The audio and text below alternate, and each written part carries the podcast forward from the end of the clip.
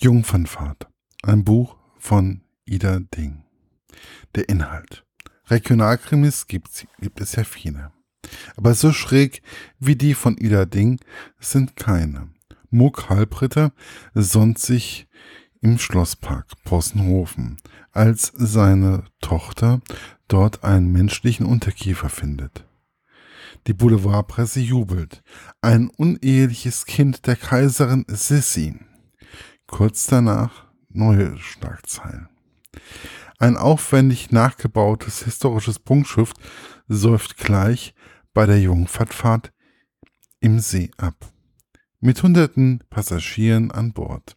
Alle überleben. Naja, alle bis auf einen. Mucks Frau, die Kommissarin, ermittelt, wie es zu dem Schiffsunglück kam.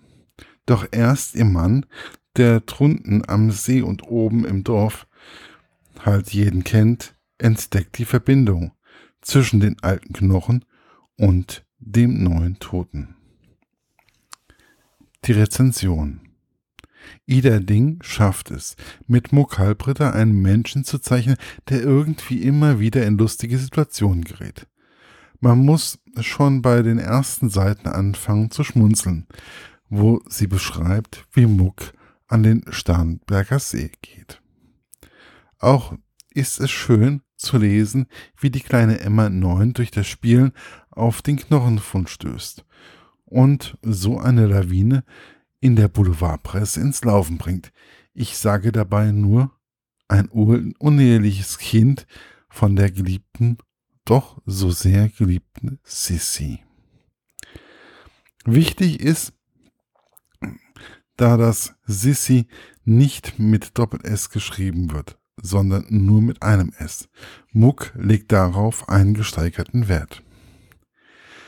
So richtig ins Rollen kommt die Geschichte aber erst da, wo es zu dem Unglück bei der Jungfernfahrt des Butzis, dem historischen Nachbau des Butzern Tower auf dem Starnberger See kommt, wo besagter Muck durch Zufall einen Toten auf der Toilette findet. Ach ja, mit dem Roman Jungfernfahrt schafft es Ida Ding, einen leichten Krimi zu schreiben, den man genüsslich am Strand oder sonst wo im Urlaub oder einfach nur so zwischendurch lesen kann. Man sollte aufpassen, dass vielleicht nicht so viele Leute um einen herum sind. Denn ansonsten muss man aufpassen, dass man nicht zu laut lacht. Und ich kann euch sagen, es gibt viele Passagen in diesem Buch, wo man einfach mal laut loslachen will. Wie gesagt, dies fängt am Anfang an und geht weiter bei Gedankengängen von Muck oder bei ein paar bei ein paar Seiten, wo die Pfadfindergruppe seines Sohnes erwähnt wird, wo man sich vorstellen kann, wie es ist, wenn lauter Zeltplan und Jungs und Mädels in der Gegend rumliegen. Ich kann nur sagen, alles schon mal gesehen und bei der Erinnerung doch herzhaft gelacht.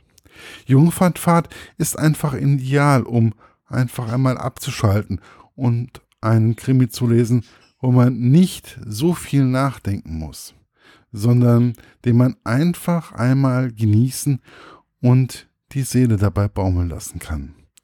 Auch wenn man manche Worte nicht gerade hochdeutsch sind, aber es ist ja auch ein Regionalkrimi. Und somit dürfen auch gerne einmal ein paar bayerische Wörter drin vorkommen. Erschienen ist das Buch im Rowold Verlag und ja, ich wünsche auf jeden Fall viel Spaß bei der Jungfernfahrt. Euer Markus von literaturlaunch.eu